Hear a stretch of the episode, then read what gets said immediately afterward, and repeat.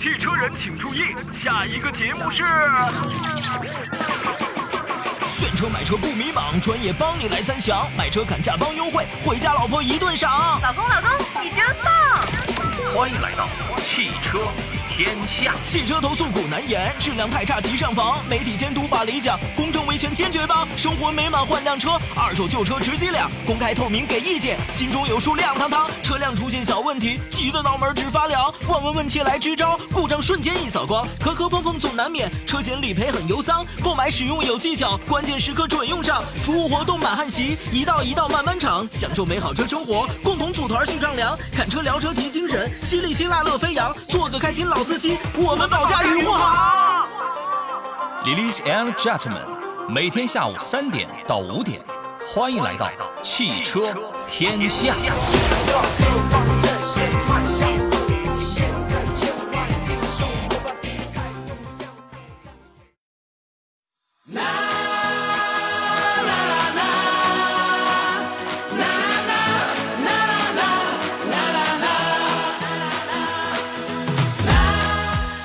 大家下午好，这里是山东广播电视台交通广播最新开播的每天下午三点到五点为您直播的汽车天下，我是今天的主持人小石头。大家周末好呀！其实今天算是一个尚且风和日丽的好天儿，不知道现在正行驶在路上的你打算去哪里呢？那我们的节目啊，今天也会陪伴大家行驶在路上两个小时的时间。今天我们前一个小时啊，按照我们周六的节目安排，前一个小时新车的选购啊买车，那后一个小时呢是维修保养方面的内容。那大家呢可以在这两个小时的时间里面啊，针对自己的这个选车或或者是用车的需求来拨打我们的热线零五三幺八二九二六零六零零五三幺八二九二七零七零，或者是来关注山东交通广播这个微信公众账号，把您的问题直接发送过来。当然，我们这个微信公众账号现在也正在视频直播当中啊。进入我们的微信公众账号当中之后，可以看到下方菜单栏就是有一个看直播，点进去就能看到石头现在正坐在电脑面前。被电脑挡住了半个脸。而另外一个将要出现在节目当中为大家解决问题的神秘声音，哎，它您就没有办法在直播当中看到，但是呢，您会一直在收音机当中，或者是您的手机任何您用来听广播的这个客户端当中来听到。有请我们今天的座上宾，来自济南品家评价二手车的国家高级二手车鉴定评估师石占平石老师。Hello，石老师。哎，主持人好，各位车友好。石老师今天会在前一个小时的时间里面来陪伴大家选车买车啊。如果说最近有什么看上了的新车，有点纠结的啊，这个呃手里已经拿好了预算啊，这个。搂着一筐钱，准备要去买车，但却不知道砸给谁了，都可以先来问一问石老师啊。热线零五三幺八二九二六零六零零五三幺八二九二七零七零。石老师最近呃。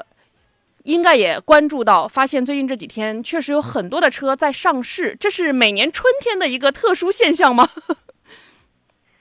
呃，其实我觉得最近期的这个新车上市特别多，是吧？啊，这个我觉得特别是从去年开始吧，呃，一个传统燃油车企，另外包括特别新能源车型呢，我就发现这个眼花缭乱，是吧？啊，对，可能你几天不关注啊，就发现又有一款新车上市了。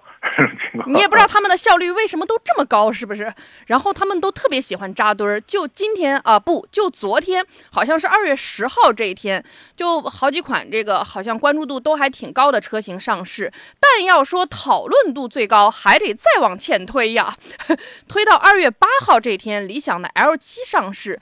这这这个车吧，就是啊，就对于理想这个品牌来说，R 七上市了，好像是。爱的还是在爱，骂的还是在骂，黑他的永远在黑，红他的也一直在红。所以说呢，这个车型我觉得还是值得来说道说道。但是我发现，在我们开始说这个车型之前，已经有朋友迫不及待了。要不然我们先把这迫不及待的朋友接进来吧。你好，这位老师，你好，Hello，哎，你好，你好，呃，哎，你好，哎，贵姓啊，这位车友？哎，你好。哎，我姓徐。嗯，徐先生是这个想来选车是吗？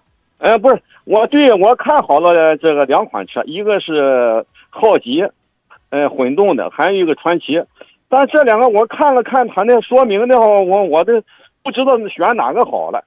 我看那个浩吉说是它是混动的，采用是马赫双擎 MHD 混动系统，一点五匹一点五 P 四缸涡轮增压发动机，但是这个传奇呢，它用的是这个呃这个巨浪混动，嗯，呃 GMC 二点零发动机，而且是自自己研研制的，就是广汽，采用的是广汽 GCCS 燃烧控制系统，超高压缩压缩比，阿特金森循环循环系统，热效率四四十二点一。嗯嗯，什么还采用的高效冷媒制冷技术，呃，冷却能力那也降低百分之二十二点五。但是这我也不明不懂这些事情。您把这两套动力系统都盘的挺明白。来，石老师给他说一说。嗯呃，我觉得还是这位朋友还是先先说你这个选车的一个具体要求吧啊，你对这个车的话就是有什么具体要求，或者呃，我觉得这个还更重要一点啊。嗯嗯，我主要是一个是就跑跑长途啊，一个月跑个一次两次的，上济南啊、天津啊、嗯、北京啊，啊，就是平时就是在家里边用。长途还是比较多的一个家用的需求，对吧？对对对，嗯呃，确定的话都要是买买这种油电混动车型是吧？哎，还就是油电混动。好的，我差不多评论。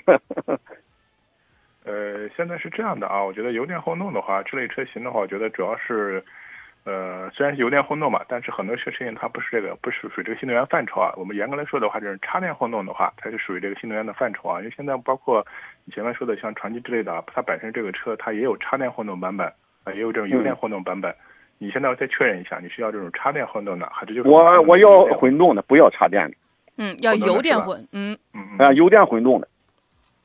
呃，就你说的两款车的话，目前从整个这个市场表现来看的话，可能还是这个传奇的啊，这个这个车型的话，包括应该它叫宗师版嘛，包括大师版、宗师版啊，它这个嗯车的整体的可能市场表现，最起码在销量方面的话，还是有一定的优势。因为本身的话，它这个 2.0T 的这个发动机的话，就是传奇自己一直用的一个一个动力系统嘛啊，它它这个是传奇是二点零自吸的，呃，它有有有油电混动的，它是有有点混动的。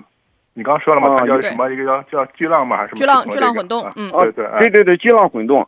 对它这个油电混动系统，其实它用的还有我们说的就是丰田的一个技术啊，就是丰田那个双氢，你们它用的相同的技术这种情况啊，只是在这燃油机部分的话，用的是这个广汽传祺的 2.0T 的这个这个动力啊，所以这套系统的话，相对来说，虽然这个整体的这个车型啊，就这套动力系统，广汽传祺用的时间不长嘛，但是整体的这个技术的一些。那我觉得像一些那个技术的一些成熟度各个方面的，这个方面你倒没有必要担心这种情况啊，就它其实脱胎于这个丰田的技术这种情况啊。嗯，哎，我看就是它呃 GS 八，我看的是那个呃皓影，皓影传奇皓影，嗯，传奇皓影自吸的，传奇皓影。呃，对对对，呃呃，影影影库影库，传祺影库影库。啊，传祺影库啊，这嗯影呃，所以呃，您是已经是倾向于这个具体的一个版本配置了，是吗？我就是就是这两个我定不下来，这两种车，嗯 呃，先确认一下车型，说的是 SUV 还是 MPV？SUV 呃，哎，SUV，是吧？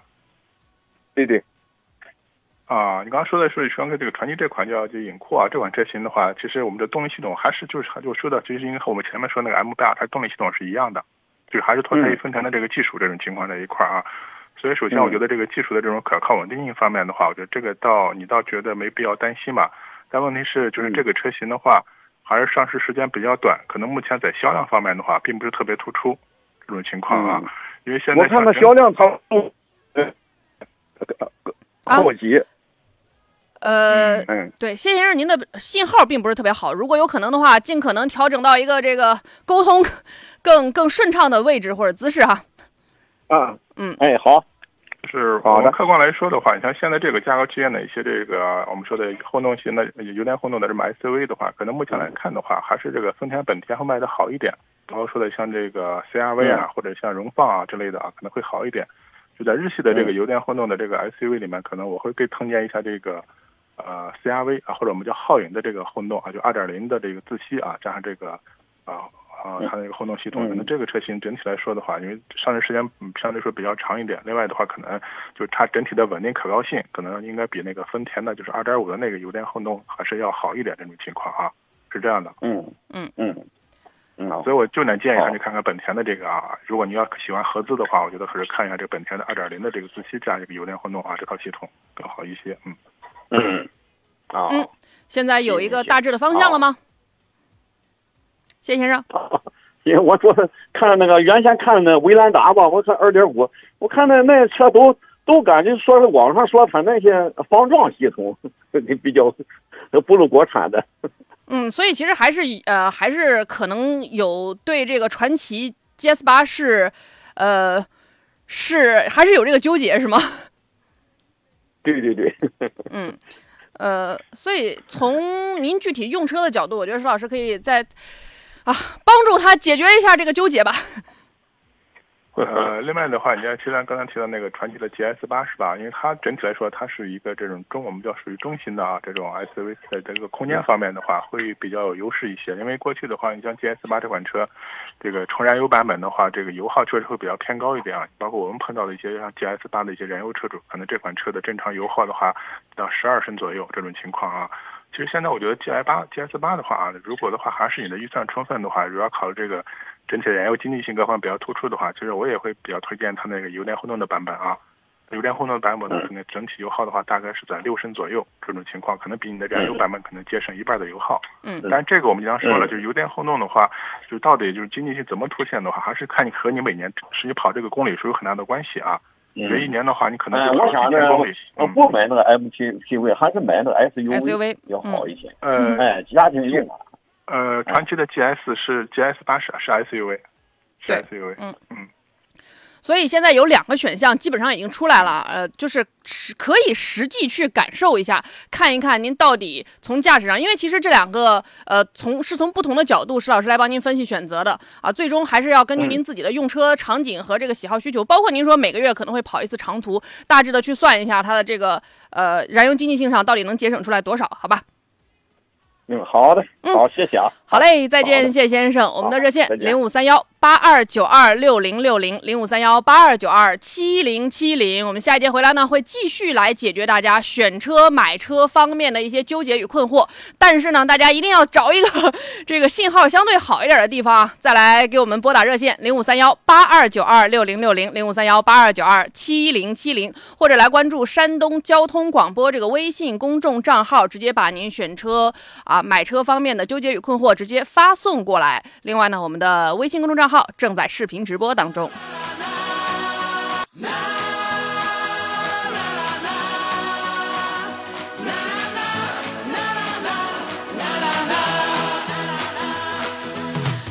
嘿，欢迎回来！这里是正在为您直播的汽车天下。从二月一号开播以来呢，每天两小时陪伴大家一起行驶在路上。那由于我们的节目现在是比较大板块的直播啊，所以说一周的节目其实呃给大家安排的涵盖到的。呃，跟大家用车生活相关的方方面面都是比较充分的。比方说，周一是全程的选车购车，周二、周五呢是汽车的投诉维权，也穿插新车选购。周三呢有新车选购和二手车方面的内容，周四有车险理赔、维修保养方面的内容。周六呢选车买车加维修保养，也就是今天啊，我们前一个小时会陪伴大家一起来选一选车、挑一挑车，解决大家在选车时候的纠结与困惑。那第二个小时呢，依然是维修保养方面的内容。那啊明天呢，同样是选车、买车和二手车的内容来穿插进行的。我们的热线零五三幺八二九二六零六零零五三幺八二九二七零七零两路热线呢都可以接进直播间当中。同时，您可以关注山东交通广播这个微信公众账号，直接来参与节目的互动。我们今天前一个小时帮助大家来选车、购车、买车的座上宾，大家非常熟悉和喜爱的，来自济南品家评价二手车的国家高级二手车鉴定评估师石山平石老师，欢迎石老师回来。哎，主持人好，各位车友好。我看到自在说石老师专业严谨，最靠谱了。要不怎么说呢？石老师本周都上三次节目了，我也想让石老师歇一歇啊。啊，呃，石老师，等会儿再歇吧，先来解决解决大家的问题啊。呃，我们的热线两路都可以接进直播间，同时你也可以来关注山东交通广播的微信公众账号啊。回到我们开头想聊没聊完的那个那个话题啊，大家在与此同时也是依然可以随时拨打电话和发送信息的。就是理想 L 七这个车，其实我看到。呃，不光是可能想要购买这个价位区间的准车主们对他挺关心的啊，自媒体们对他也挺关心的，啊，自媒体们对他的关心程度不亚于对比亚迪和对特斯拉的关心，啊，就是呃，有一些呢，就是。爱它的依然在吹捧它啊，并且呢，很多观点认为说它比它的上一代产品啊，也就是呃这个理想 ONE，其实呃自从理想 L 九诞生以来啊，理想这个品牌可以说是焕发了全新的生命力。那 L 七呢，在这次品牌重生的过程当中，其实被很多人看作是上一个就是品牌上一代产物，就是理想 ONE 的直接转世的那么一个产品啊，因为。L 七是可以直接对标从前理想 ONE 这个这个价格区间，包括尺寸区间的吧就是对标那个细分市场的。所以它其实 L 七对比理想 ONE 到底有哪些变化呢？而且理想 ONE 从前其实很多人骂理想这个品牌，很多人会觉得说理想这个品牌可能不那么值得信赖，不那么靠谱，也是从理想 ONE 这个产品开始的。其实我们可以回归到这个问题上，请石老师来聊一下 L 七到底比上一代产品进步了。哪些方面？从前那些被诟病的问题，现在有没有被改掉呢？呃，对，确实是这样的。我觉得理想的话，可能一些车型吧，我觉得可能一直是有话题感的这种情况啊。嗯。我们说理想的第一代产品代表性就是理想 ONE 嘛，是吧？啊，因为在去年的时候，突然之间就成了。宣布就突然就宣布停产了，是吧？这个很突然，而 且非常突然的话，对这些老的一些车主的话，我觉得整体这个心理还造成很大的咯噔一下。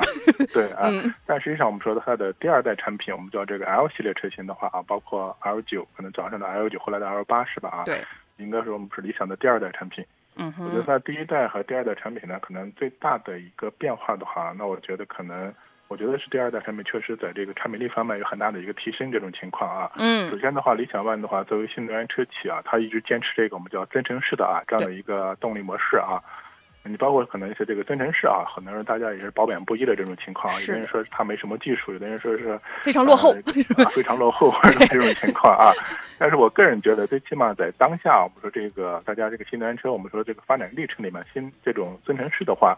确实有它的这种所谓叫叫它的优势吧啊，因为现在很多人最困惑的就是我们说这个呃电动车的话，就是它的一个续航的问题嘛，这种情况啊，哪怕我觉得现在可能很多一线品牌可能把这个续航能做到七百公里甚至八百公里是吧？这种情况了，对，八百公里就充电续航这种情况啊，但是的话，大家肯定还是会焦虑，那我这万一没电了或者会怎么样是吧？或者找不到充电桩啊，或者在高速上呃可能至少充快充的话也得半个多小时这种情况，有时候还要排队这种情况啊。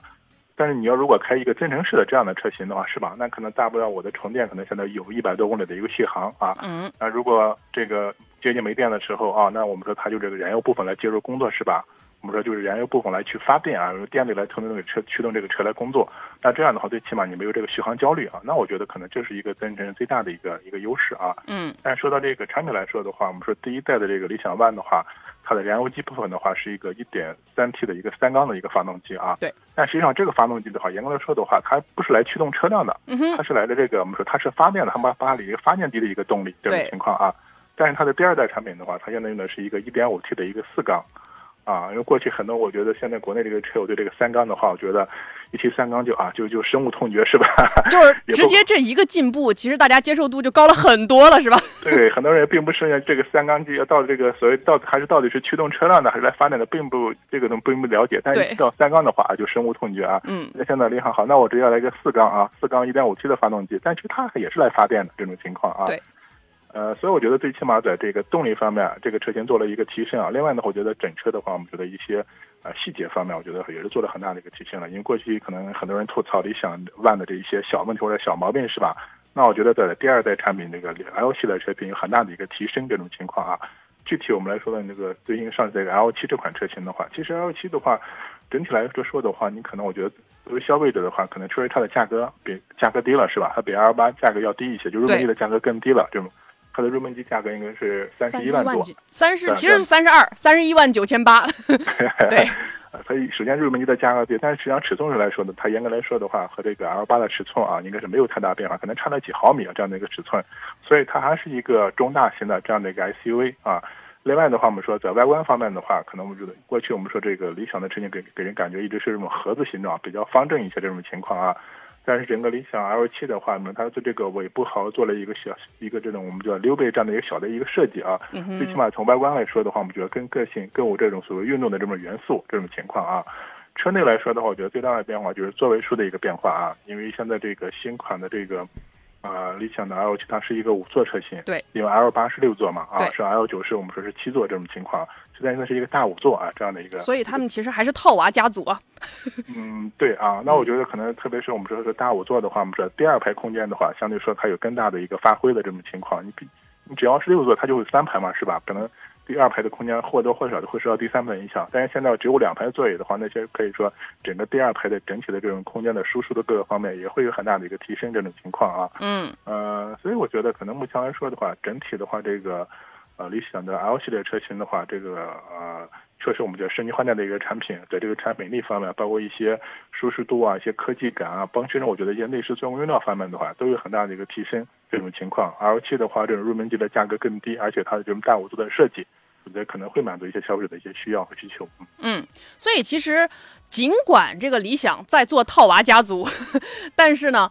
很奇妙的一件事情就是，这个套娃当中的每一款其实都卖的不错，包括之前的 L 九、L 八，到现在其实厂家呃品牌对于 L 七也算是寄予厚望的，也是指望它每月至少要卖一万台的。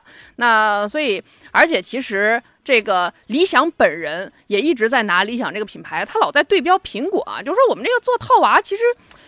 和苹果干这个事儿其实差不多啊，苹果不也是在做套娃吗？而且呢，他又说，哎，我们其实这几个车型 L 七、L 八、L 九啊，就可以类比啊，你们买那苹果的这个这个 iPhone 十四、iPhone 十四 Pro 以及 iPhone 十四 Pro Max 啊，并且它连它连这个命名上也是直接对标苹果，它这个 L 七的三个版本就叫理想 L 七 Air、理想 L 七 Pro、理想 L 七 Max，然后呃也是对应了不同的这个配置，当然啊，就是大家所期待。理想必须要给你的那些大冰箱、大彩电，肯定都还是有的，呃，所以其实在这个价位上，呃，我觉得到到这个价位上，今年有点特别，就是内卷进入了第二阶段的意思了，石老师，就是其实。L 七的上市前后也会有一些其他的这个差不多在这个价位的，然后同样也是定位在中大型 SUV 的，然后配置也会比较高、比较智能的这样的一些新能源乃至新势力的这个车型上市。所以其实呃，理想到底能否靠这个 L 系列的产品继续来打这个翻身仗，可能还要。拭目以待，接着往下观察观察。我们来观察观察大家的这个选车购车方面的疑问啊！再跟大家重复一遍我们的热线：零五三幺八二九二六零六零零五三幺八二九二七零七零。有位车友说，呃，大众的途昂和红旗的 HS 七应该怎么选啊？完全不同的方向。啊，对，我觉得两款车的话，可能这个风格差异还是比较大的这种情况啊。哎。呃，可能这个新车价格比较接近啊，但是红旗这个品牌的话，在我自主品牌里面车型里面，它一直还属于一个就是走一个高端豪华这样的一个路线啊，这种情况啊，所以这个 HS 七这款车我都觉得最起码它的整体的视觉和冲击力或者整体的这个气场还是挺强大的这种情况啊。嗯。呃，但唯一的话，可能目前这款车我们说客观来说的话，就是一个是销量的话，并不是特别突出啊。另外的话，就是一些车友反馈的话，可能油耗啊会比较比较高一些这种情况啊。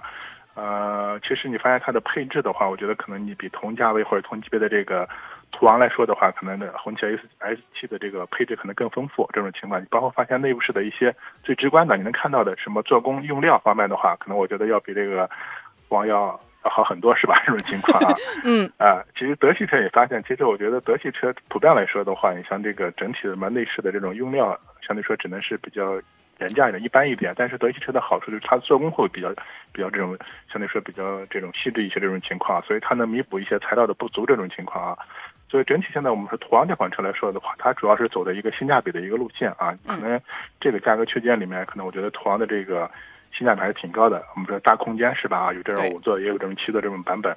呃，另外的话就是，嗯，可能途昂的话就是在动力方面的话有更多这种选择吧，包括我觉得整体现在基本上这个，呃，二点零的这个三八零的这个动力会更好一点这种情况，所以这两款车我觉得啊。呃，从目前客观来说的话，整体的销量各个方面来说，可能途昂会占点优势这种情况啊。嗯，所以我觉得可能选择这两款车，就它的消费群体的话，就是它的在意点完全不一样。我觉得途昂可能更的更实用这种情况啊。然后这个选红旗 H S 七的话，我觉得可能包括有这种品牌。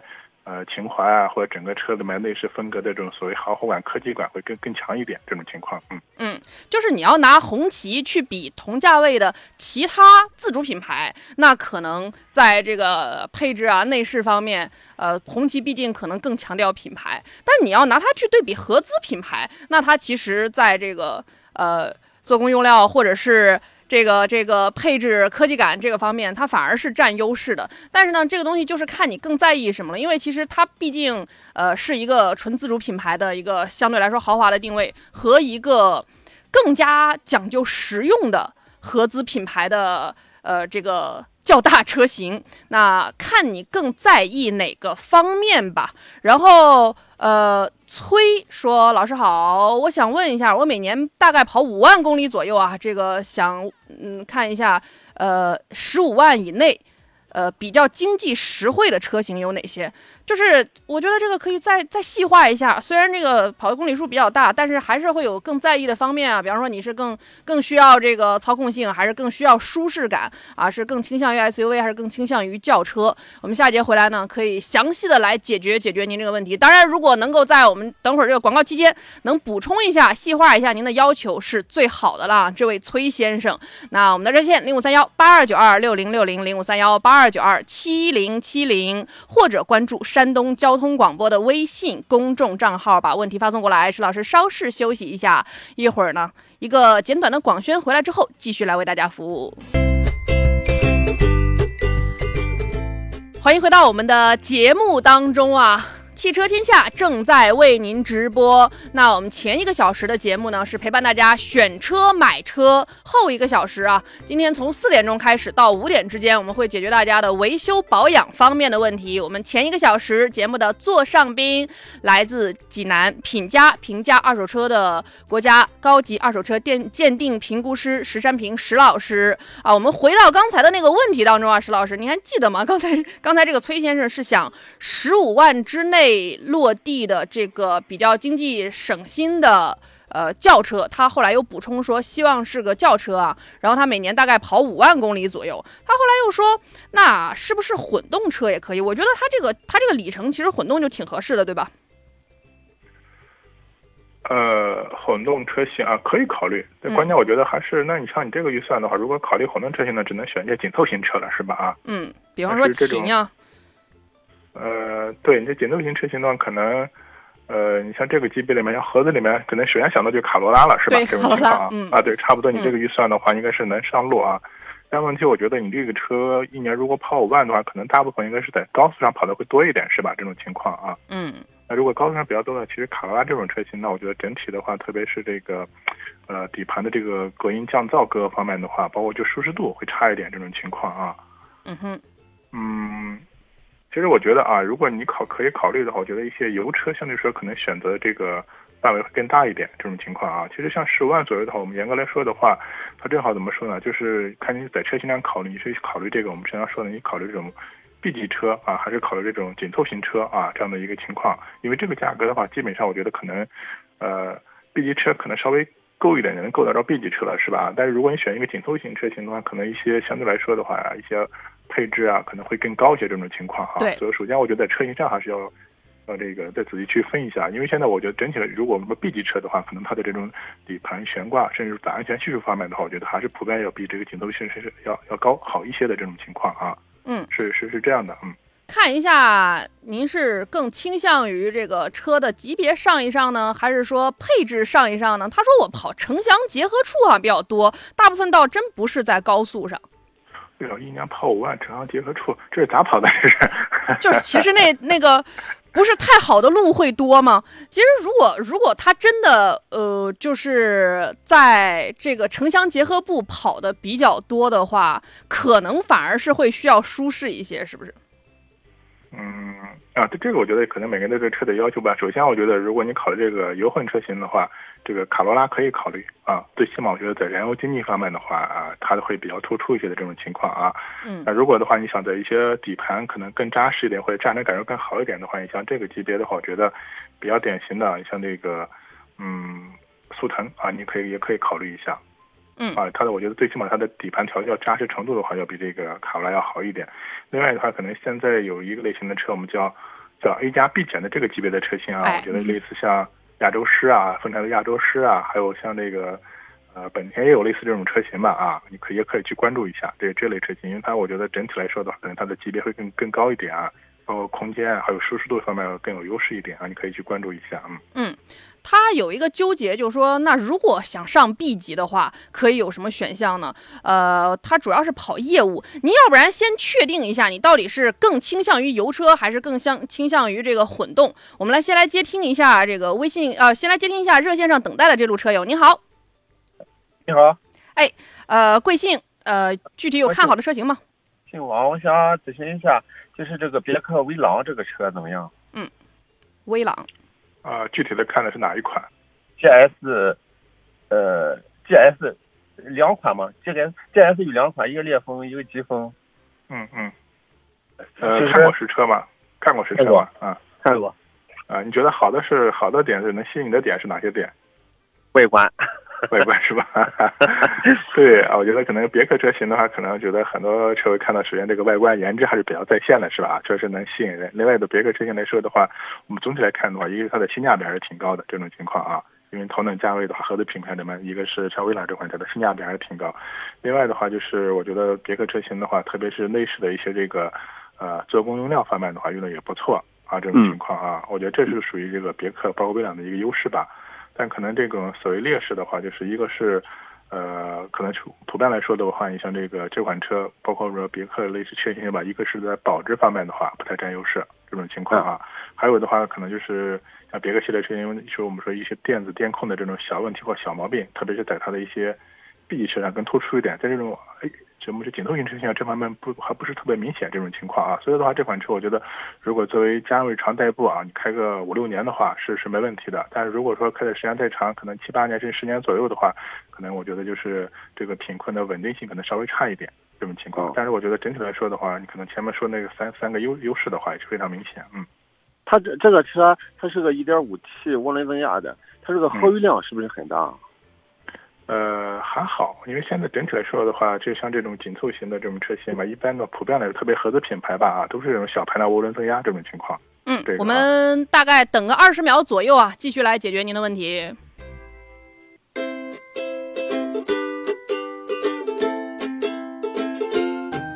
违章查询数据准确，违章缴费极速办理，处理交通事就用爱山东 APP。每天下午三点到五点，欢迎来到汽车天下。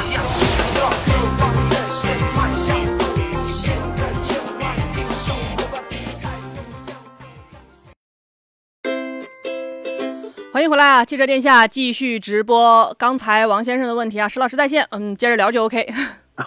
啊，啊，呃，这个车的油耗你没必要担心这种情况，因为现在可能过去很多人传统观念里面说这个德系车费油是吧？但是实际上现在我觉得可能只要排量比较接近，就是各个车型或者车系的这个油耗啊也差别不会太大，这种情况，嗯。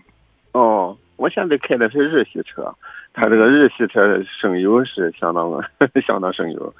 啊，其实这个小排量的这种涡轮增压，特别别克很多车型吧，你像这个包括威朗、甚至伊朗一些车友反馈的话，这个油耗还是比较经济的，还是比较就是省的。可能我觉得和日系车差距不会太大，嗯。那哦另外的话，可能也是和就是我们说每人开车习惯会会有差异吧，这种情况，嗯。哦，它这个就是除了那个保值率，其他的都是还可以的，是吧？对我个人觉得还行，包括性价比啊、空间啊、外观啊、舒适度各个方面还是不错的，嗯。哦，行那好，谢谢谢谢老师啊可。以入手啊。好了，嗯，嗯，好好。好嘞，再见，王好再见先生嗯。那我们的热线零五三幺八二九二六零六零零五三幺八二九二七零七零两路热线呢，继续为大家开通着。那目前选车的这这趴的部分呢，还剩下呃十多分钟的样子啊。大家如果有这个选车购车的需求，在四点钟之前拨打热线，或者是关注山东交通广播的微信公众账号发问题来。崔先生说这个。呃，想上 B 级啊，然后还是倾向于这个混动多一些吧。呃，那那这这个混动你是主要倾向于油混吧，还是还是可以插混呢？其实它这个还是没有特别细化。如果这个五万公里的话，其实我建议还是油混吧啊，可能嗯插混这个用起来不是特别方便啊。对，嗯嗯，所以他如果想选想上 B 级，然后十五万内啊、油混的话，因为油混其实它还是呃非新能源啊，就是这个、嗯、是是是是这样的啊，你只能选一样啊。你要你要选油混的话，只能是这么紧凑的，我就以卡罗拉为代表了啊。那嗯如果你想考选一些入门级的 B 级车的话，那只是燃油车啊，就不不要不要考虑 油混，这个预算可能不够。决定一下。哎，其实现在真是能选的那种入门级的 B 级车呢，我觉得可能还是我们说相对说啊，就是现在比较市场上相对说比较偏冷一些品牌，像就是像这个呃韩系的啊，甚至像雪像这个美系的像雪佛兰啊这类的话，你可能能选到类似这种我们觉得入门级的这种车型吧啊，B 级车啊，你可能其他的可能就是你选可能选择的那种呃范围也不是特别大，嗯。呃，所以这个还是要做一个抉择。呃，自在说石老师给点评点评现在的这个呃国产宝马 X 五啊，呃三菱的动力够用吗？三菱啊，三菱是二点零的，动力够用吗？这个 怎么是个够呢 这个我觉得还是建议你个人去那个真的有必要去那个实人试驾一下这种情况啊。呃，我觉得每个人都对动力的这种要求不太一样。你现在不光是这个宝马 X 五了，是吧？其他的一些车型，你像这个 Q 七啊之类的，甚至像这个呃奔驰的啊这种同级别车型，都是都有这种排量的车型，是吧？这种情况啊。嗯呃，像这种小排量车型，我觉得啊，可能整体的话，动力主要体现在什么地方？就一个是在起步阶段啊，它会比较慢一点；另外的话，我们说在正常啊行驶过程中，后边我们的高速这个过程中的话，你想再加速的话啊，可能这种小排量的这种动力会显得会比较弱一点这种情况啊。但是我觉得这个还是要看你的这种用车环境啊，或者每个人的动力的要求不一样。是这样的啊，那肯定我觉得还是它三点零 T 的这个动力会更好，但是这个也要看你个人的一个预算，啊，是这样。对，这个就是看你需求了。人家既然有这个 二点零的版本，说明它在很多情况下也是够用的。但是你要说真是拉这么大一个车，呃，能开的非常的能发挥出它这这车的价值，能发挥出这种者有些朋友的话，毕竟是宝马品牌嘛，可能还是需要体验这种就是驾控的这种乐趣，是吧？这种情况的话，那我觉得可能还是这个三点零 T 的会更好。但是二点零的话，我们说就日常代步，我觉得是够用。但是我就我前面说的这个几个几个情况，你可能起步会慢点儿，可能在加速的时候可能也会反应慢一点儿，其他方面日常还是够用的。嗯。就是十万块钱左右的一个差价。呃，崔先生啊，好好回来了。他说：“那我选择油混吧。”啊，可以油混，就是刚才那么也是这个相对来说比较精准的一个选项啊，可以对应的去看一看。然后王天启说：“十五万落地啊，七座 SUV 有哪些品牌能看呢？”呃，首先十五万要落地是吧？啊，还哎要看这个七座的 SUV。嗯哎，你这这里面可能我第一个想到的啊，就是个头非常大的啊，第一个想到就是那个吉利的豪越。这是挺大的。哎，呃，另外的话，吉利的我觉得那个叫那个呃星越，星越 L 的话，可能它的入门级价格是十三万多起是吧？啊，但是可能它不一定是不一定是七座对这种情况啊，你可以再关注一下。我觉得吉利的可能。我觉得个豪越啊，它的最起码空间各个方面呢，包括基本上七座，它的空间实用性也会更高一些。这种情况啊，其他的一些车型呢，那我觉得可能就是紧凑稍微偏偏大一点的话，整体特别是第三排的这个乘坐的一个舒适度或者空间的实用性会弱一点。我觉得，我觉得你先去看看豪越啊，是不是能满足你的要求？嗯，嗯，而且吉利其实这几年的口碑还是呃不错的，所以其实在这个价位上，如果说石老师首先想到的就台就是这台车的话，还是非常。而且现在这个豪越也换代了，是吧？可能整体的话，比第一代产品最起码在动力啊、在油耗方面的话，做了相应这种调整。这种情况，你可以先去看看豪越啊。就是说，虽然个儿大，但是也不用太担心它真的非常耗油，是吗？呃，确实第一代的这个豪豪越，因为它毕竟尺寸在这儿是吧，油耗会比较高一点。但第二代的话，还是做了一定的调整，这种情况啊。但你可能我们说的这种车的这种个头大了，就尺寸大了啊，你可能它油它自动也会大，油耗也会高，这种情况。嗯。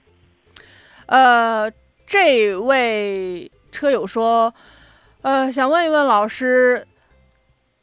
极狐阿尔法这个车能买吗？啊，最近厂家有比较合适的活动，我看颜值也挺高，这个智能程度也挺高，就是不知道这个车到底怎么样。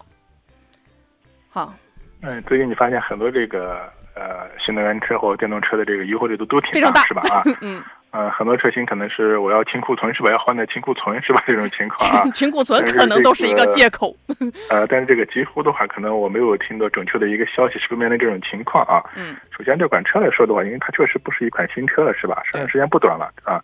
但问题可能就是它的销量一直不是特别高，但不是特别高的原因的话，我个人觉得啊，倒不是产品本身的问题啊，这种情况。其实它的三站系统发现的话，你发现它也是在这个级别里面啊，基本上我觉得也是处于这呃这个。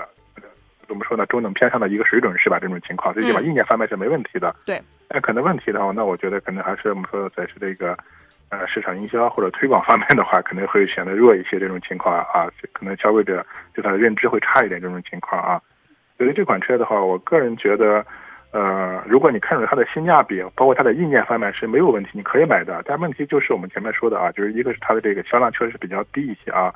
你可能和这几个新能源的头部车企比较，你可能我觉得它后期的一些这个，最起码包括产品的保值啊，各个方面的话会比较差一点这种情况啊。嗯嗯，可能这是我唯一要提醒的一个点。嗯，这个你你是不是斟酌一下这种情况？你要是不是考虑保值这个因素啊？对，所以其实当你去选择一个小众产品的时候，这个可能包括不光是保值，可能包括后续的服务等等等方面。但是话又说回来，如果说我们真的去选择啊，哪怕是一个相对来说市场保有量比较大，或者说是现在相对来说我们说的那些相对网红一点的这个所谓的新势力品牌，难道它的这个这个这个呃后市场就没有什么后顾之忧了吗？其实也不好说，因为。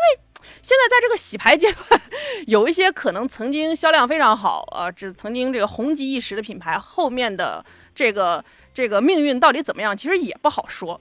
啊，这个就是看大家到底怎么选择了。而且极狐这个车，呃，就像你所他自己所说啊，其实好像颜值也挺高，而且做工也不错。那石老师也有提醒，他的这些基本的大件儿也都没问题啊。这个车它的含华量也是挺高的，呃，背后也是有华为在的，所以呃。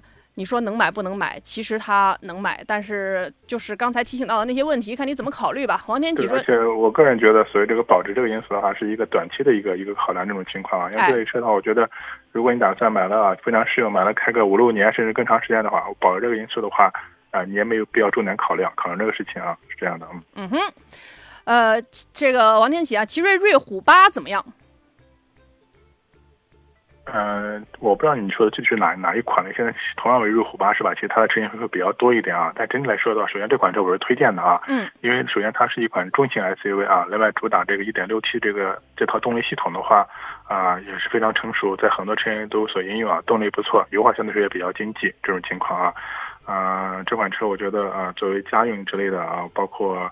呃，整体的这种实用性还是比较高的啊，性价比也是很高的一款车型啊，看好它可以入手这款车。嗯，所以其实如果说它来对比刚才我们讲到的这个呃吉利的豪越，因为这个是我们刚才给他推荐去看的一个车型，这俩车对比会呃嗯更倾向于哪个呢？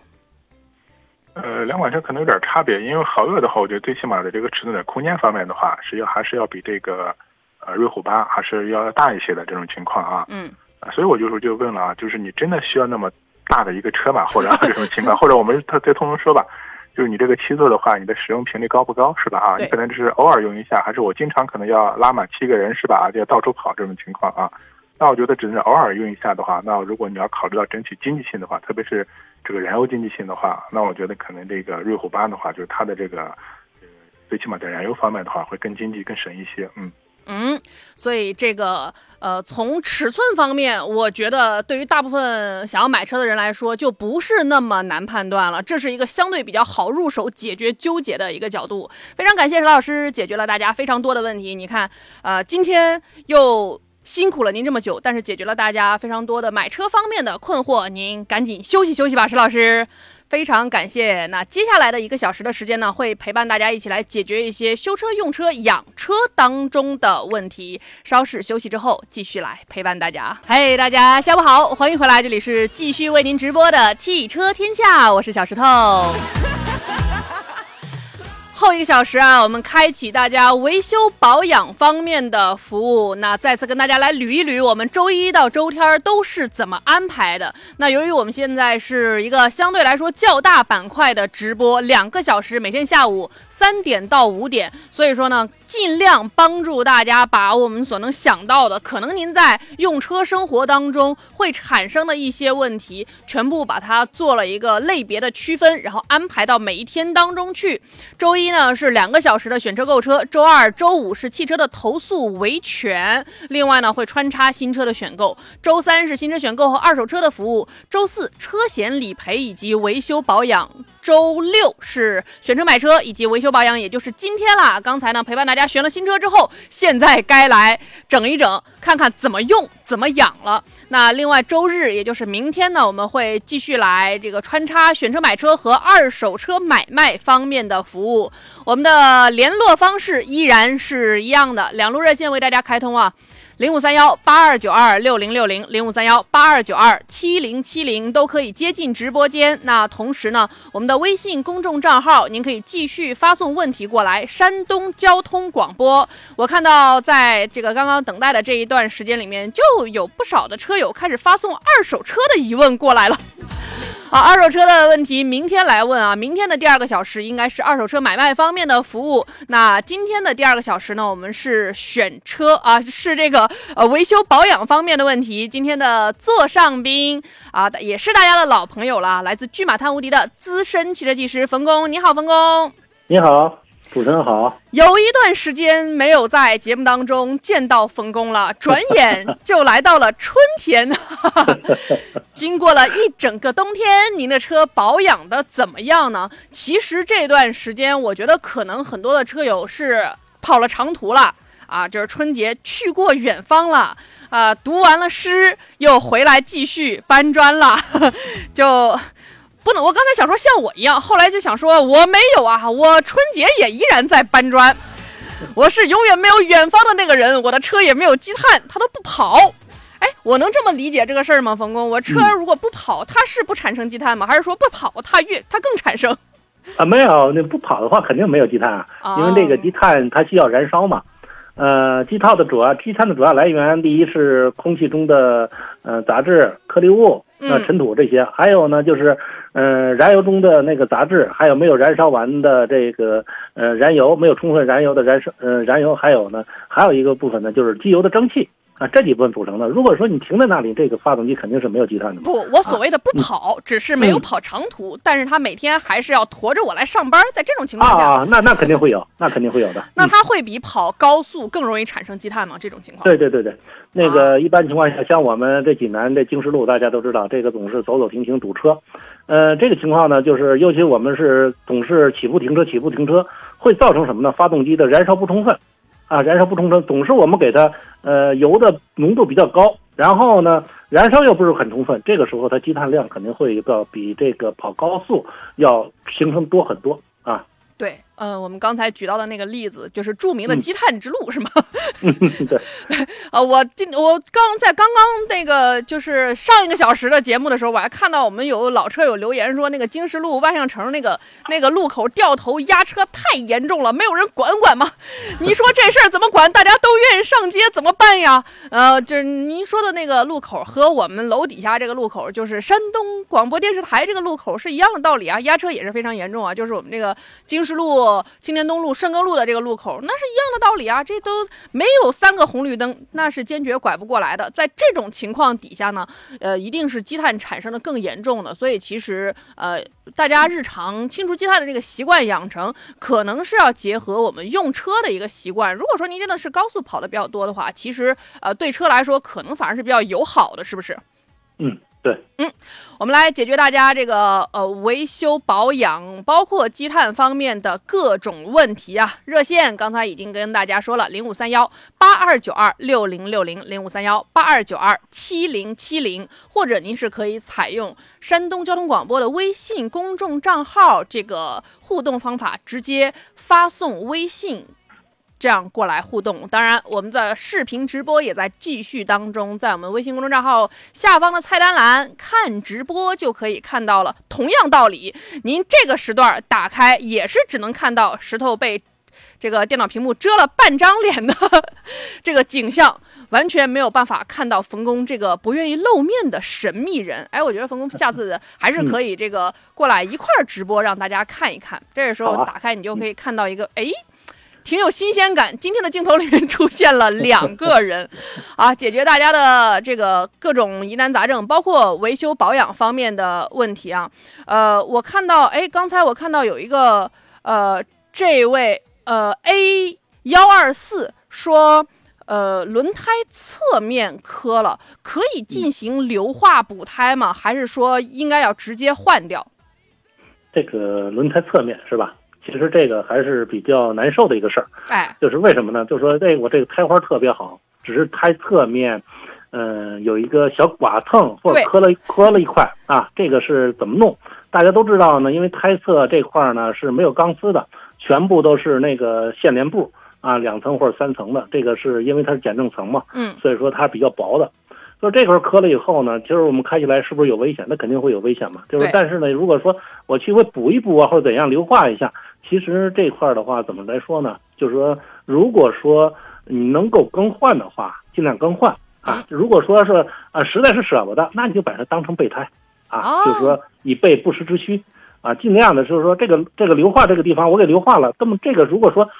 短时间内它可能不会出现什么问题。如果说你不蹭不碰到这个，呃线线层的话，线层不断的话，但是它会出现一个什么情况呢？它是你这个地方肯定会受伤了。如果说你这个把它硫化好了，然后呢，但是它其实还是有伤的啊。但是如果你跑长途，或者说你碰到了呃胎压低了啊，然后跑长途温度高，可能会出现了什么？我们最不想看到的就是爆胎。嗯啊，所以说呢，这我这个就建议啊，如果说稍微。这个磕的比较大一点啊，那我们该换就换啊，为了安全嘛。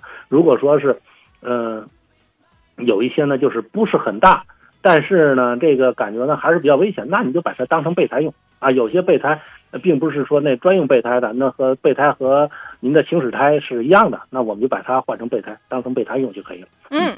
就是说，你把它补好了，它依然是能发挥它的胎生价值 的。但是呢，那就是从我们车主行车安全角度考虑，就不要把它当做一个主要出大力的轮胎来使用了啊。这个其实还是能够解决我们心理上觉得觉得觉得舍不得丢它的这样的一个一个问题的啊。呃，所以其实胎侧面如果真的是有有刮蹭的话，呃，说实在的，是比这个胎的正面。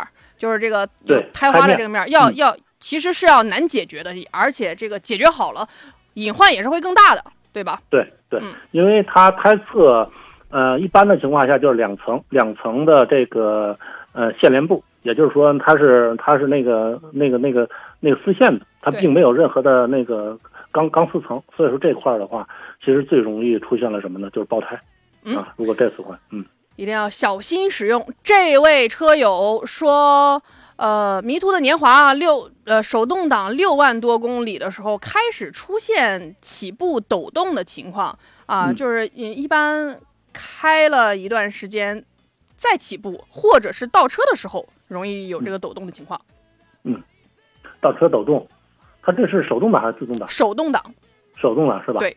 手动挡倒车抖抖动，或者说起步抖动，那个我们是两方面啊。第一个呢，发动机，嗯，这块的燃烧燃烧室这块是不是那有积碳，或者说喷油嘴啊、进节气门这块积碳啊，进气系统积碳，你是不是没有清过？另外一个燃烧室这个火花塞这块是不是长久没有更换过？如果这块都没问题啊，但是我就是起步抖动哆嗦，然后起来以后就好了，然后或者说倒车时候也抖动，嗯，那您就是把那个什么，你就去把那个那个。嗯，离合器片、压盘这块儿，您肯定是磨损了啊，该换就换了。嗯嗯，呃，以上这两个方面可以去这个来排查一下。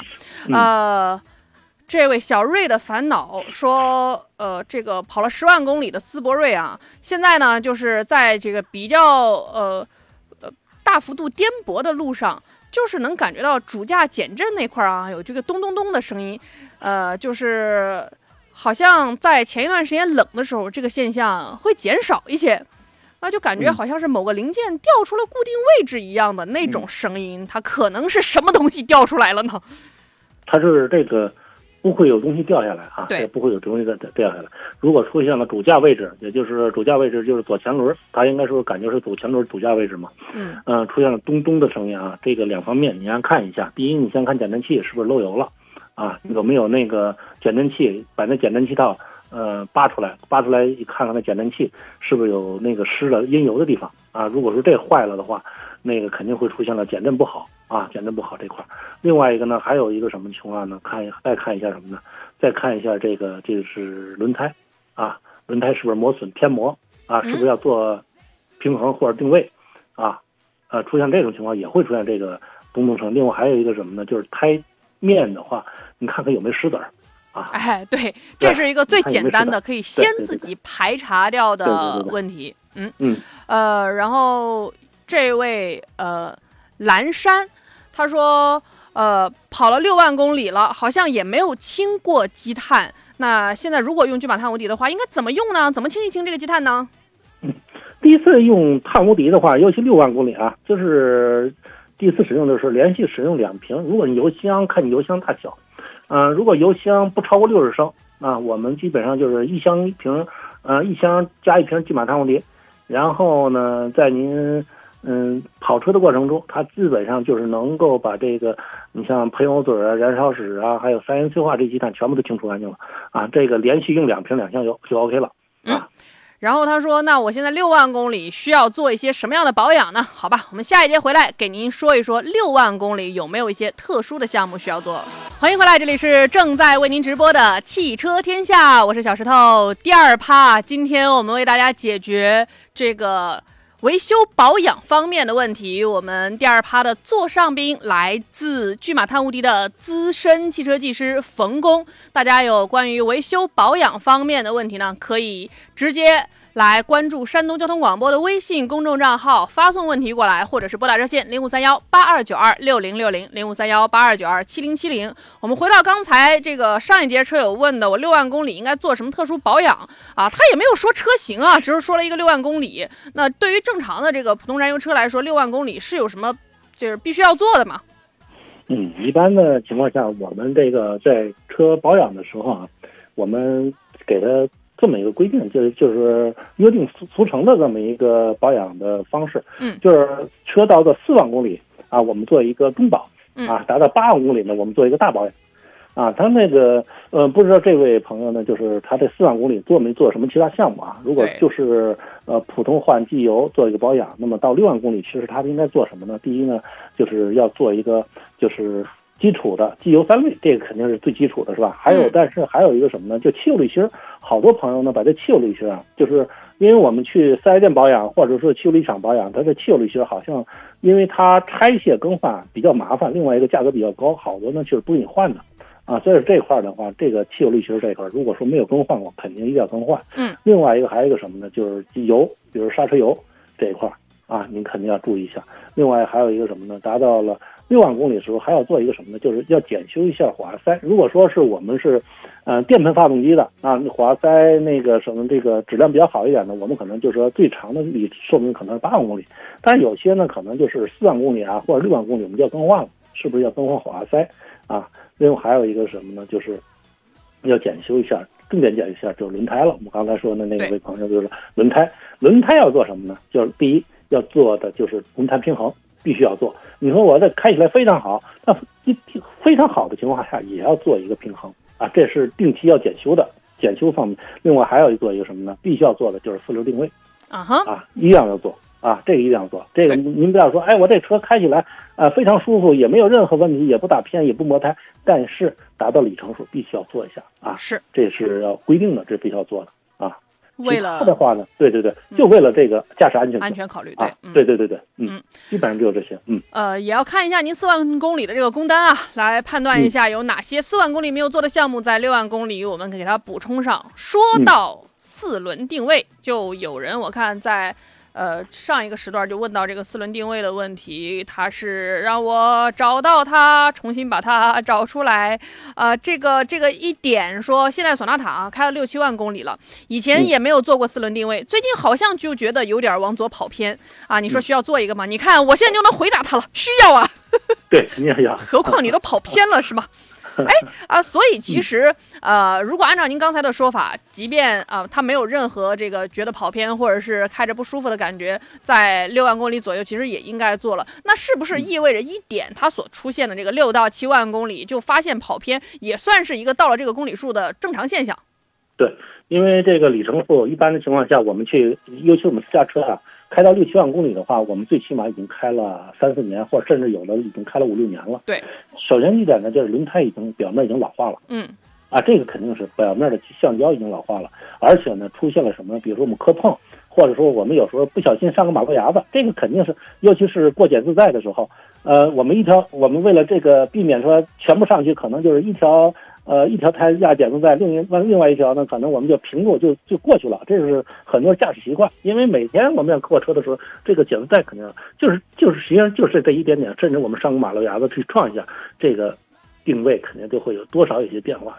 啊，如果说我们跑了呃五六万公里，我们都没有做过这个跟这个定位的话，肯定会出现一些大大小小的一些变化，所以说我们必须要去做的。嗯啊，所以说您出觉得这个车出现跑偏，并不代表它出了毛病，而是它就是努力劳动了这么久，多少也有点疲惫，你得给它调整调整。嗯，对。然后我看到我们的微信公众账号上啊，这位新关注的用户说，燃油宝哪个牌子好？这要看你所谓的燃油宝是指什么性质的添加剂了。如果你是说清理积碳的话，其实，呃，它不属于燃油宝，不属于所谓燃油宝这一类。那你，那你这个燃油宝是指要提高燃油效率吗？其实，我觉得峰峰可以给他讲一下，就是所谓提高燃油效率的这种东西，呃，到底真的需要加，或者是建不建议加呢？其实有的时候是什么呢？我们尤其是去加油站去加油的时候，大家说这燃油宝就是加油员去向您推销，说您的这个，呃，说您这个车应该加了这燃油宝要清除积碳。其实这真的是像您说的，是两个方面，两类东西。这两个东西，对，燃油宝是什么呢？是提高燃油辛烷值的，就提高它热值的。对，啊，提高热值以后，你感觉这发动机非常有力。啊，如果说呃那个您去加油站去加油的时候，他向你推荐燃油表，你加上去以后，马上你感觉这车前后有一个非常明显的一个动力的变化。其实他给你加的就是燃油宝，就提高您这箱油的燃油这热值了，就是动力强了，就爆发力强了。所以说这块呢，它基本上是没有清洗功能的。嗯啊，这是没有清洗功能的。你像碳无敌这块呢，它是没有任何的这个促进燃烧的效果，它反而你加多了以后啊，它反而会影响影响你燃烧，毕竟那个油箱里油少了。对 对对，嗯，因为它的本身碳无敌不燃烧啊，不易燃啊，不易燃，它必须和大量的汽油混合以后，然后呢，但是它是什么呀？主要是清洗积碳，把这个喷油嘴的积碳、燃烧室的积碳、进气道燃三元催化积碳全部分解成。液化，然后气化排放是这么一个过程，它是这么一个气化排放的这种过程。但是呢，它不参与燃烧。但为什么好多朋友说，哎，用完碳无敌以后，为什么这车的动力强了啊？说感觉有力了。其实它是什么，并并不是说用碳无敌改变了这箱油的说这个动力强了，而是什么呢？用碳无敌把这积碳清理干净以后，你发动机恢复到原有的这个干净状态，它自然恢复了。是这样的，这两个概念啊，这是恢复的发动机原有的状态，一个是提。只是暂时的把这箱油的热值提高，啊，这不一样的，嗯。嗯，然后我看到他补充过来了，他说就是除积碳的。对，除积碳其实一般来说，除积碳的产品我们也不会叫它做燃油宝。如果说您是有除积碳的这个需求的话，您刚才也听到骏马碳无敌的工作原理了，就是基本上您那个车，呃，如果说这个超过一万公里、两万公里，它肯定有积碳了嘛，是你是可以尝试在这个。可以尝试在你的继续用车的过程当中，来通过添加聚马碳无敌解决这个问题的。呃，可以通过我们的闪电优选商城直接来购买。我们闪电优选商城，呃，在。山东交通广播微信公众账号下方的菜单栏里点击进去，就是有一个那个商城的链接。当然，你也可以直接朝着我们这公众号发送“给力”两个字，然后接收到链接之后呢，点击进去。您在那个我们的搜索栏里搜搜索一下就好吧。这个你搜“碳无敌”可能不一定能搜到，你最好是搜“巨马”哈，“巨”是飓风的“巨”，呃，娃娃脸啊，来自我们的。这个直播间的这位车友说跑了七万公里了，大众高尔夫能用聚马碳无敌呢？需要几瓶？这个肯定是能用的。你以前是没有除过积碳吗？就是七万公里就是从来没有洗过积碳的是吗？如果说没有洗过的话，那是最好是什么呀？尤其大众车啊，最好是连续用两瓶两箱油。嗯啊，那么高尔夫这款它的油箱不到六十升，啊，你一一瓶加一箱油，连续使用两箱油两瓶啊，基本上全部都干净了。嗯嗯。呃，这个是每一箱油配一瓶，把这箱油跑完了，您再加下一箱油，再配一瓶，这样大概跑完两箱油。就是建议您这每箱油尽量能跑的时间长一点。如果您能不上高速，就少上高速，在使用这个呃碳无敌的这段时间里面啊。然后我看到我的同事呃青青发来照片说啊，现在万象城左拐还好，哎，这个时间段可能还不错。下个时间段继续来为大家解决修车问题。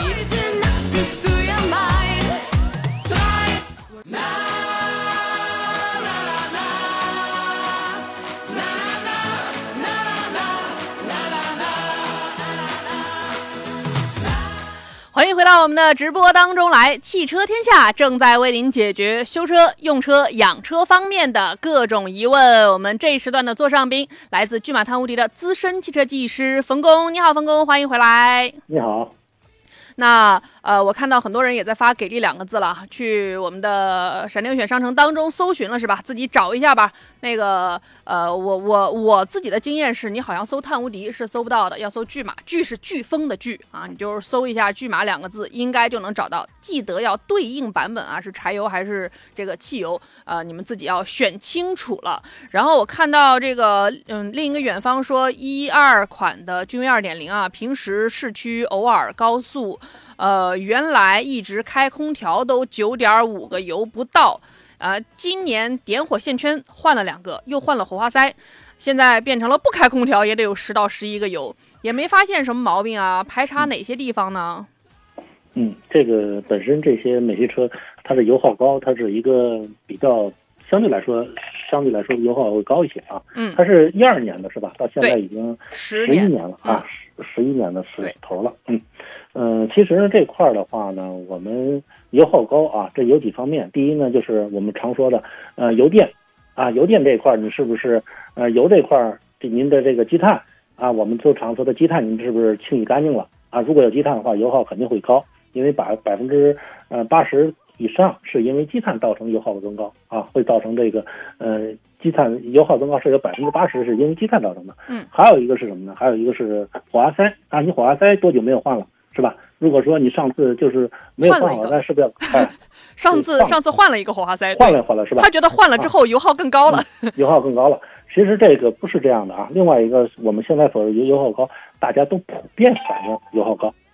这个是因为我们说这个油油的问题嘛，或我们的油。我们也感觉出，哎，怎么多了一个油啊？这时候这应该属于一个正常情况。对于现在来说啊，但是不正常的还是什么？还有一个情况就是，您的车毕竟已经超过了将近十年了。我他没有说多少公里是吧？对，没说多少公里，嗯，没有说多少公里。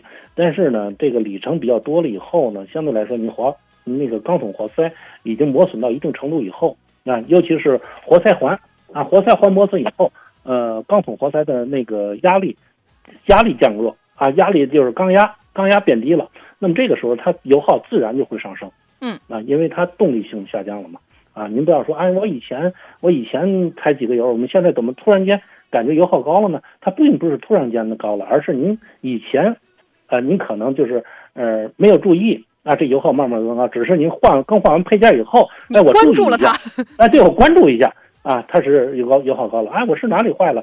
其实你可能都都更换了，也都清洗了，但是油耗还高的原因其实就是发动机一个自然老化、自然磨损，因为你的里程时间毕竟比较长了，嗯嗯，这是每台车都避免不了的一个情况。啊，对，连这都会有。所以其实您您这是在纵向对比，如果说横向对比的话，一个二点零的十年的君威这个车，然后它现在才刚上十，我觉得这个油耗还挺正常的，并不算很高。对对对，不是特别高啊，对，不是特别高。好嘞，我们下一节继续来解决大家的问题，记得我们的热线零五三幺八二九二六零六零零五三幺八二九二七零七零，非常短暂的广宣，大概半分钟左右啊，马上就会回来。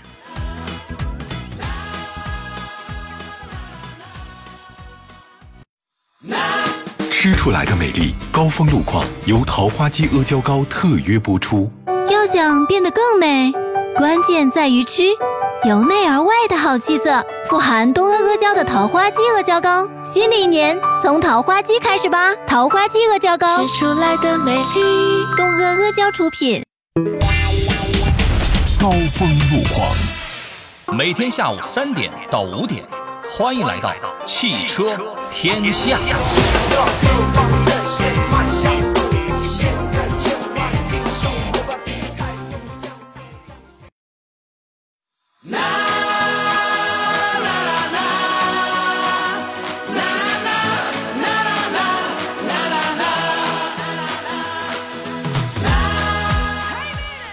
这里是正在为您直播的汽车天下，我是小石头啊。那刚刚正好是一个高峰路况的时段，我看大家。就是自从听到我们有一位车友说这个万象城掉头难，开始关注起这个市区的路况了，也是趁着这个高峰路况的时段，在可能有一些城市啊，即便今天是一个周末，但是这个时间段依然进入了相对来说呃交通压力比较大的一个时段，来跟大家一起了解一下这个主要城市的一些城市道路的情况。那首先省城济南啊，确实是这个拥堵路段是没有万象城门口的，目前是。双泉路的西向东大概有个三百多米的拥堵吧，这一段的行驶速度是相对比较缓慢的啊，大概在六公里的时六公里的一个时速。那黑虎泉北路南向北这个地方周末一定是堵的，但是呢，目前其实行驶的速度还可以，七公里的时速。那荷花路的东向西大概也有接近五百米的拥堵啊。那工业北高架这个地方啊是。呃，有接近一千米的拥堵，但是这个地方堵的不算太严重，就是啊，大家相对来说行驶其实还是能够继续往前推进的。另外，东关大街的由西向东大概也是有个两百多米的拥堵，那也是目前还能够缓慢前进的。我们来看一下青岛吧，啊，这个飓风路的西北向东南大概有个三百多米的拥堵，但是速度也不算特别慢啊。昆仑。昆仑山路的西北向东南，大概有三百米左右的拥堵。那目前其实也还可以啊，暂时能够往前行进。二零四国道的西南向东北，大概有三百米左右的拥堵。夏庄路的北向南也是大概有三百米左右的拥堵。另外，延安路的这个西向东啊，大概有个二百出头这个长度的拥堵。所以，其实现在在省内的一些主要的城市啊，虽然说。车辆可能多了起来，但是拥堵都还没有达到说完全无法通行，或者说是就是卡那儿不动了的程度。所以说，大家如果说这个时段出门的话，啊，保持愉悦的心情，毕竟今天也是一个周末，您出门一定是有这个比较开心的事情，比方说和朋友聚会啊，一家人出门去休闲等等，那不要急躁就 OK 了。我们今天节目的座上宾是来自巨马探无敌的资深汽车技师。冯工来解决大家维修保养方面的问题。当然，如果您有积碳方面的问题啊，来判断想判断一下说到底是不是靠除积碳能解决的话，今天都可以来问冯工。我们的热线零五三幺八二九二六零六零零五三幺八二九二七零七零。我看到这个，呃，极品路虎说大众辉昂多少公里更换火花塞？已经行驶了，已经行驶了三千五，他才跑三千五，已经在担心这个问题了吗？啊，大众辉腾，那那个直喷发动机是吧？基本上就是说，呃，像我们直喷发动机的哈，这个，呃，您是有一个要求，就是两万公里必须要检测一次，嗯，啊，四万公里更换，啊，对，所以就是那离那个距离吧，还有十倍的里程。对，几千公里，慢慢开，不用去考虑它。嗯，哎，呃，这位看不到名字的用户，一七款吉利帝豪 GL 啊，左前左前门洗车或下雨天就打不开，里外都打不开。左前左前门啊，就是洗车的时候，就只要有水就打不开左前门，这那不就是你驾驶室的门吗？对，那就是什么啊？就是那个锁扣，您呢把它那个。呃，拆下来啊，就是呃，如如果说能能拆下的话，就拆下来，让那个修理工啊把它拆下来以后，那里边你让他修一下，看看是那个尼龙套坏了，还是某某个部件坏了啊，或者说是那个您平时告油太多了，油泥太多了啊，都有可能。嗯，里外都开不了的情况下，其实就是锁锁的问题啊，就是锁的问题。这个一定嗯，最好是什么呢？去给它嗯检修一下，拆下去。拆下去检修啊！你去修理厂，或者是随便找一家修理厂，应该都能给你修理啊，更换一次啊。嗯，所以这个可能确实是一个故障，是吧？对它这个，因为它里外都开不了的情况下，这个基本上就是可以判断就是锁块啊，就是那个那个整个的锁体，锁体它肯定是有问题了啊。嗯，这是很常见的一个情况啊，就是说。啊，就是没有什么维修的必要，你就换一个就行了，也没多少钱。嗯，很很很好解决，直接去修理一下。然后托马斯说：“主持人啊，咱们来讨论一下交互大屏趋势和物理按键吧。您想表达一个什么观点？我们来讨论一下。哦，那个极品路虎啊，我们先来更正一下，他是打错了，他是行驶三万五了。三万五是吧？对，这不是我数零数错了哈。啊，嗯，三万五的话，那你就是什么呀？去如果什么的话，那你就更换一次呗，是吧？也差不多了，嗯嗯，呃，差不多该去换了啊。所以说他操心也并不早，嗯，只不过是打字儿打错了。呃，这个 托马斯，你你你你你是更喜欢物理按键还是更喜欢这个大屏交互呢？就是我跟你说，呃，现在很多车，我觉得它的问题就在于，呃，大屏交互已经很方便了，但是物理按键却没有减少，我不能理解他们的这个设计趋势。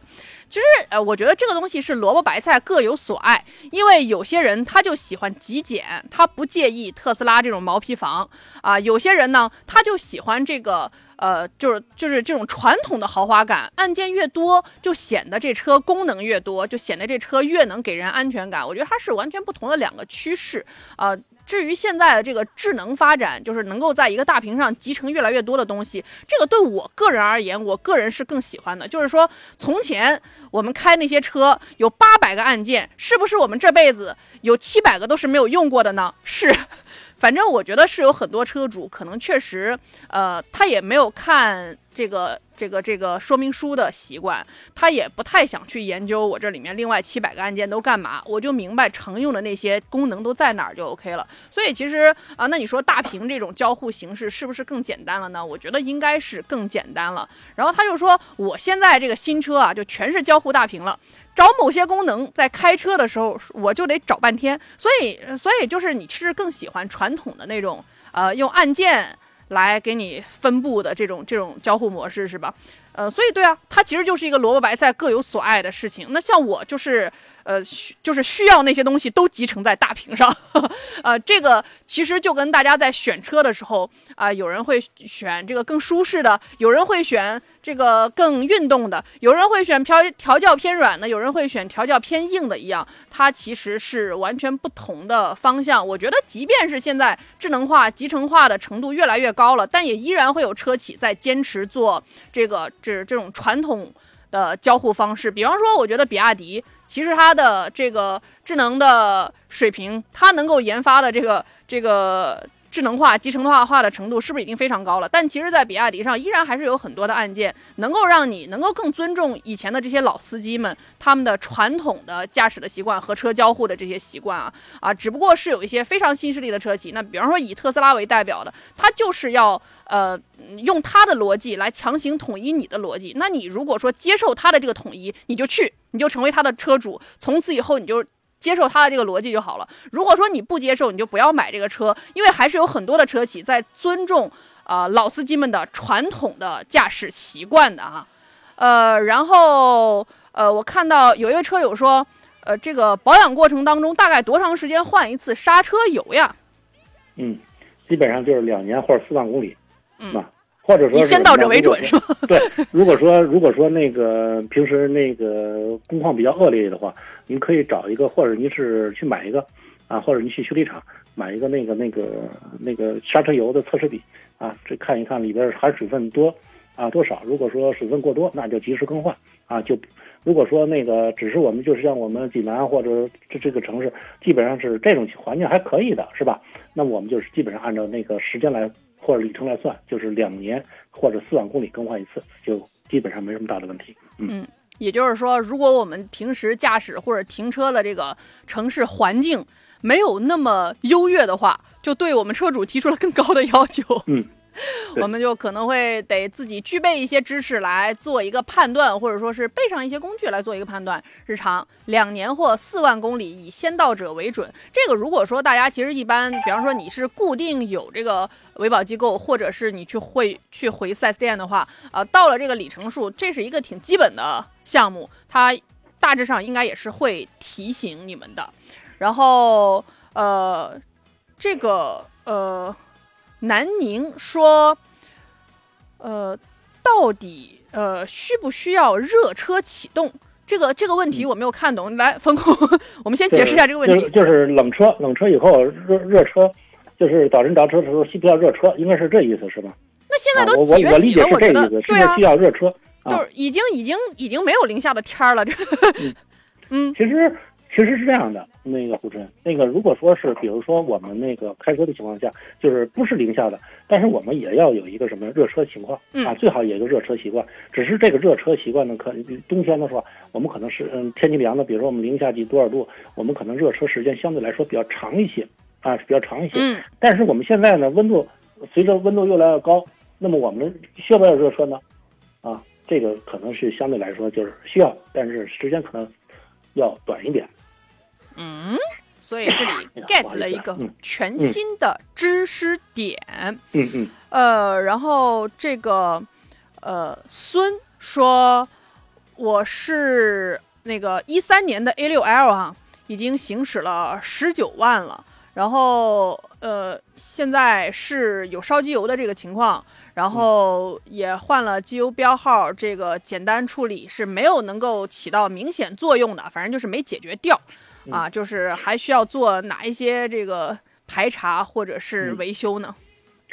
嗯，烧机油这块儿其实是按照修理来说的话，它是分两块。第一个呢是钢筒活塞啊，钢筒活塞这个活塞环，呃，磨损过大啊，钢筒磨损过大，活塞环磨损过大，或者说活塞口、活塞环出现了些什么这个呃问题，那么造成了烧机油这块儿的话，我们比如说这个有积碳了。哦，我们需要清洗了啊！这个有这种处理方式，它可以处理的。